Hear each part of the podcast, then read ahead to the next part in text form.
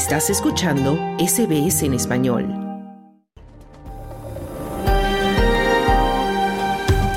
Muy buenas tardes, bienvenidos a SBS Audio Australia en español.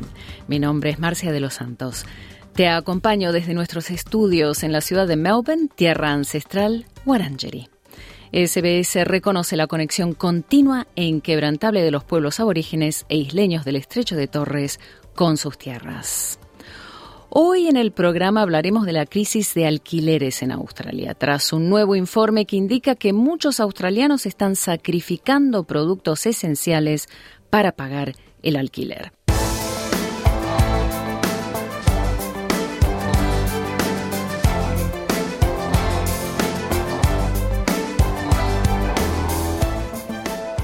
La gravedad de la crisis de alquileres en Australia ha alcanzado un récord, con aumentos en los pedidos de asistencia financiera entre familias que no pueden cubrir sus gastos esenciales, según informaron varias entidades de caridad y apoyo social, apoyadas por los últimos datos de CoreLogic, la mayor fuente de datos inmobiliarios en Australia. CoreLogic afirma que la gravedad de la crisis de alquileres en el país ha alcanzado un récord por el aumento vertiginoso en el precio de los alquileres residenciales en todo el país, que en promedio ahora cuestan más de 30 mil dólares al año. El informe también destaca el problema generado por la escasez de viviendas públicas para alquilar, cuyo suministro ha disminuido a lo largo de los años, aumentando la presión sobre el mercado de alquiler privado. La jefa de investigación residencial de CoreLogic, Eliza Owen, cita una serie de factores que están contribuyendo al aumento de los precios de los alquileres.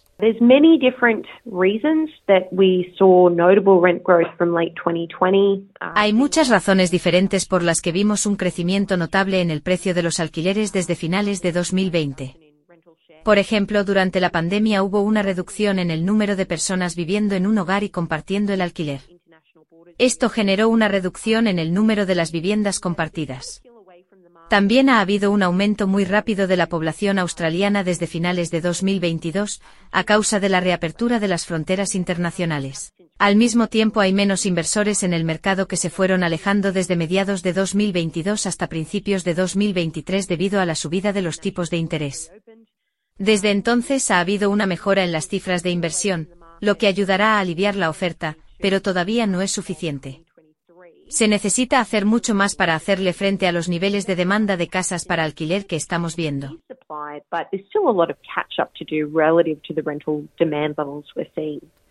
Según el informe de CoreLogic, el precio promedio de una casa para alquilar alcanzó los 600 dólares por semana en diciembre de 2023, comparado con 437 dólares por semana en agosto de 2020. Sydney es la ciudad más cara de Australia en materia de alquileres. Están pidiendo en promedio unos 745 dólares por semana. La segunda ciudad más cara del país es Canberra, donde un alquiler cuesta en promedio unos 651 dólares por semana, seguida de Perth con 630 dólares por semana. Una familia promedio ahora está usando casi un tercio de sus ingresos para pagar el alquiler, lo que representa un aumento significativo comparado con lo que pagaba en 2020. El director ejecutivo del Sindicato de Inquilinos de Nueva Gales del Sur, Leo Patterson Ross, dice que el aumento es exorbitante. The rent is the biggest cost of living uh, that they have to, to face and they have to find uh, in their budgets. It's also the least forgiving. El alquiler es el mayor gasto que las familias tienen que pagar y tienen que encontrar el dinero en sus presupuestos. También es el menos flexible porque, en muchas otras áreas, pueden reducir sus gastos, por ejemplo, comiendo un poco menos, o, cambiando de supermercado. El alquiler es lo último que la gente deja de pagar. Sacrifican otras áreas de su vida. Se saltan las comidas y, sobre todo, los adultos se saltan las comidas para que sus hijos puedan comer. Por lo tanto, es muy probable que se salten la atención médica para pagar el alquiler, y así es como la gente ha estado sobreviviendo esta crisis.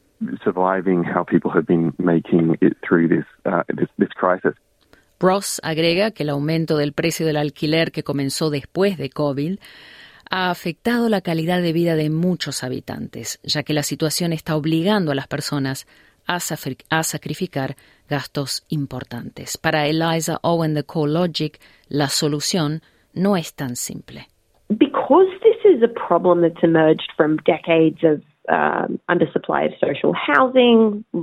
Porque este es un problema que surgió a raíz de la escasez por décadas de viviendas públicas en el mercado de alquiler, lo cual, después de todo este tiempo, vemos como está agregando presión al mercado de alquiler privado. Es algo que también lleva mucho tiempo para arreglar. El movimiento de personas y la demanda de casas para alquilar entre menos personas ocurrió relativamente rápido. Pero construir nuevas propiedades lleva mucho tiempo, especialmente en este momento, donde hay mucha escasez de materiales en el sector de la construcción.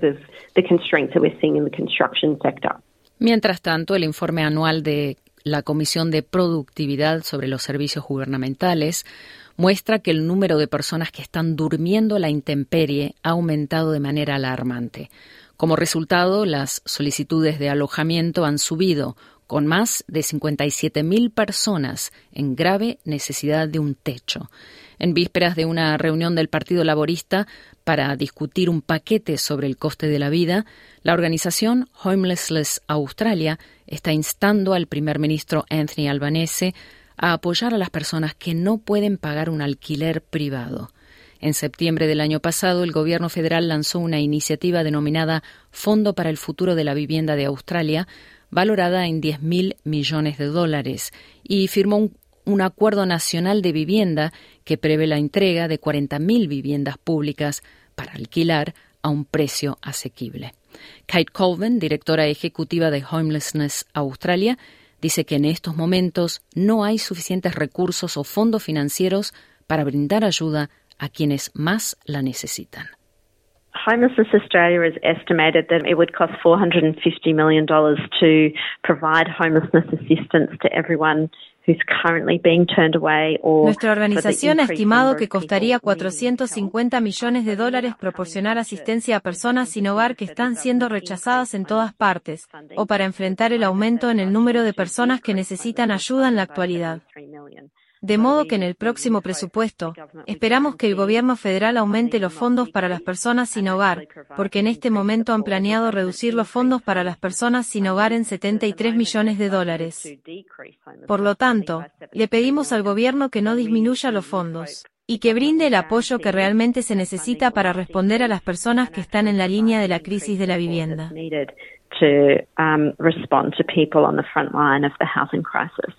Por su parte, la directora ejecutiva de Mission Australia, Sharon Callister, dice que se ha vuelto casi imposible ayudar a las personas vulnerables a encontrar un alojamiento seguro y digno, porque simplemente no hay viviendas.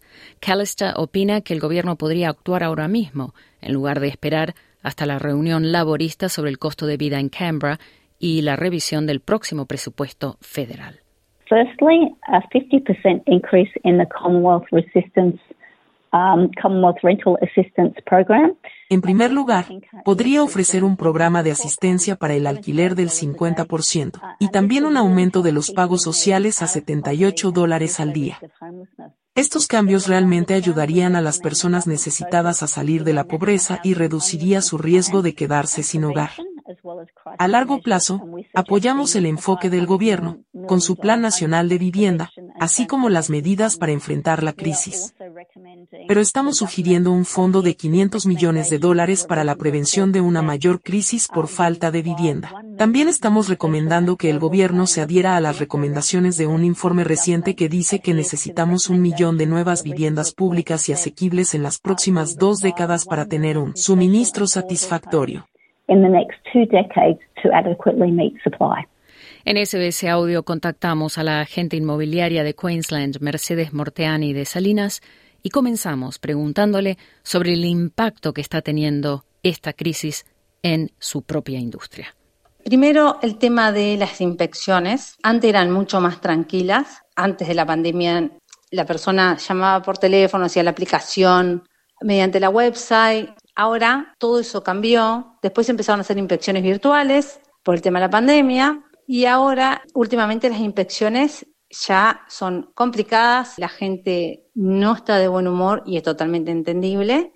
Hay gente que tampoco están de buen humor, todas malas combinaciones lamentablemente, Y lo otro que está pasando es que veo casos de familias que alquilan casas donde la verdad no están en condiciones para poder vivir. O sea, me mandan fotos preguntando qué hacemos, ese moho en las paredes, en el techo, no tiene este, fumigación la, propiedad, paredes rotas, eh, ventanas rotas, y lamentablemente cuando la familia por ahí hace un reclamo, no recibe ningún tipo de respuesta favorable, como diciendo sí, vamos, que antes sí, vos presentabas, mandabas, enviabas la foto, evidencia con la agencia y le decías, mira, esto está roto, leías el contrato principal donde te daba la descripción de cómo estaba la propiedad y vos podías hacer reclamo, mira, esto se rompió, yo cuando llegué esto estaba ya, pero ahora lamentablemente eh, que hay familias que no les queda otra que tienen que alquilar con pérdidas de con goteras, pérdida en el, en el lavaplatos, y no les queda otra que tienen que alquilar. Y esto pasa, está pasando en todos los estados por igual. Lo otro que está viendo es que es algo que hay que aclarar, que es totalmente ilegal que les cobren por la aplicación, porque he recibido mensajes de gente que le han querido cobrar por hacerle la aplicación, por mirarle el, la documentación para poder alquilar, alquilar una casa. O sea, las inspecciones no se cobran y las aplicaciones tampoco. La gravedad de la crisis de alquileres en Australia no es un tema nuevo. Según los últimos datos de CoLogic, que es una mayor fuente de datos inmobiliarios en Australia, la crisis ha alcanzado un récord con un incremento vertiginoso en el precio de los alquileres residenciales en todo el país. ¿Qué desafíos específicos enfrenta el mercado de alquiler en ciudades como Brisbane, Sydney, Melbourne, Canberra? Sí, lamentablemente en Sydney el vacancy rate es de 1.2. Estaba más bajo y ahora aumentó un poco, pero lo que están cobrando por habitación es muchísimo. Son subalquilan las habitaciones y lamentablemente los que pagan esto son los que están desesperados por poder alquilar una habitación debido a la gran crisis que hay y muchas veces terminan más de 10 personas en una casa, que es lo que se está pasando. Y cuanto más ofrece, obvio que es el ganador. Y lamentablemente está pasando en toda Australia, pero Sydney, Canberra, en Brisbane, lo que se está viendo también son las colas de familias o de parejas intentando ingresar a un Open for Inspection y son alrededor de 30, 40 y es extremadamente exigente el perfil que están exigiendo para poder aplicar. ¿Qué tipo de perfil están pidiendo? Perdón, Mercedes. Lo que normalmente se piden son los bank statements, los recibos de sueldo, eh, contratos de trabajo, los que se ven más complicados, como que están en el mercado, eh, que serían los que menos posibilidades tienen, son los que tienen visa. Porque uno cuando va a alquilar no quiere alquilar una propiedad por tres meses o por seis meses, la quiere alquilar por long term. Y el tema es que muchas veces hay familias con visas de estudiantes que eh, lamentablemente eh, no tiene la misma oportunidad que tiene una pareja que es residente o que está con una visa temporal, porque también te piden, eh, si uno es extranjero, aparte de la documentación que uno debe presentar, debe presentar la visa. Y lamentablemente cuando presentan visa estudiante, ahí es como que no pasan los filtros en algunos casos. Convengamos que Australia tiene la ley de antidiscriminación, no se puede discriminar, ni en el caso que tengan mascotas, porque también el tener mascotas muchas veces afecta. Hay algunos estados que no te permiten alquilar una, casa con, con mascotas. En el estado de Queensland, el 1 de octubre del 2022 se adoptó una nueva ley donde las personas que tengan mascotas van a poder aplicar un permiso primero para poder este, alquilar con, eh, si tienen perro o gato, permisos demora unos 15 días más o menos hábiles, donde la inmobiliaria sí o sí debe darle una respuesta al inquilino por sí o por no, este, si lo aceptan o no, pero antes en Queensland uno no podía alquilar con mascotas y esto se está ampliando. Dentro de todo, por ahí tenemos buenas noticias, pero por el otro lado, la cantidad de inmigrantes que están ingresando desde el año pasado en los próximos años, que son alrededor de 650 mil, todo eso está empujando a que esta crisis, lamentablemente, continúe. Y te iba a preguntar sobre los factores que continúan contribuyendo al aumento de los precios de alquiler según tu experiencia en el mercado. faltan más de un millón de propiedades en Australia.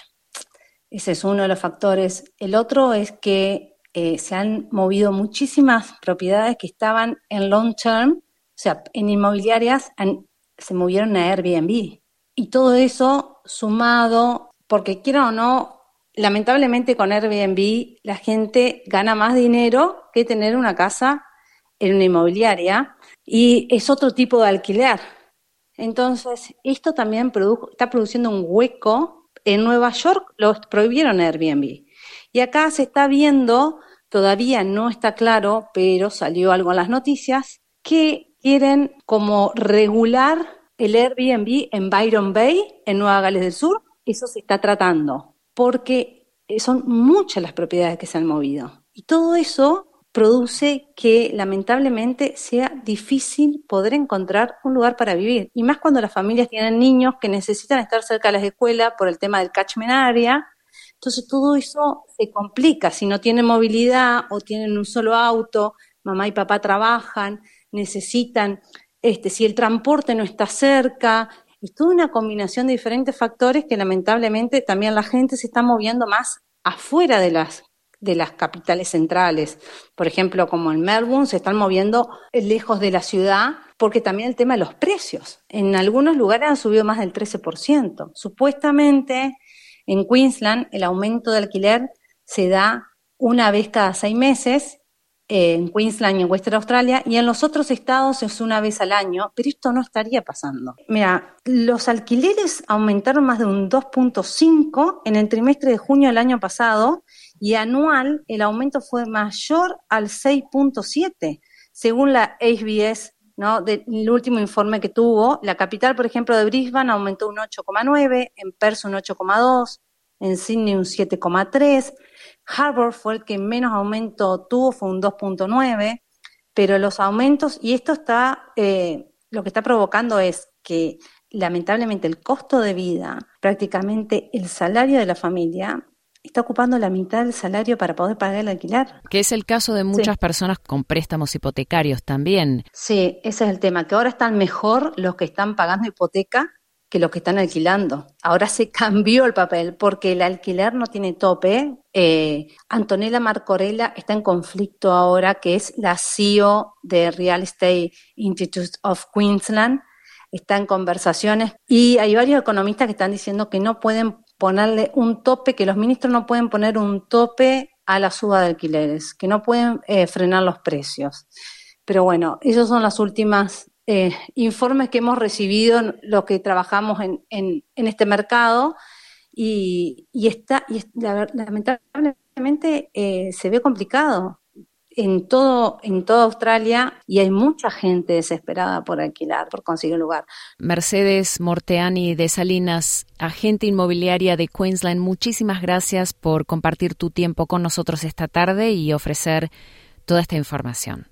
No, muchísimas gracias a vos, Marcia, y a la gente que esté alquilando, les recuerdo que está eh, la website, el Residential Tenants Authority, que está en todos los estados que es eh, la entidad que los va a ayudar si tienen algún conflicto con agente inmobiliario y es totalmente gratis, tienen información, toda la información que necesitan ahí. ¿Quieres escuchar más historias como esta? Descárgatelas en Apple Podcasts, Google Podcasts, Spotify o en tu plataforma de podcast favorita.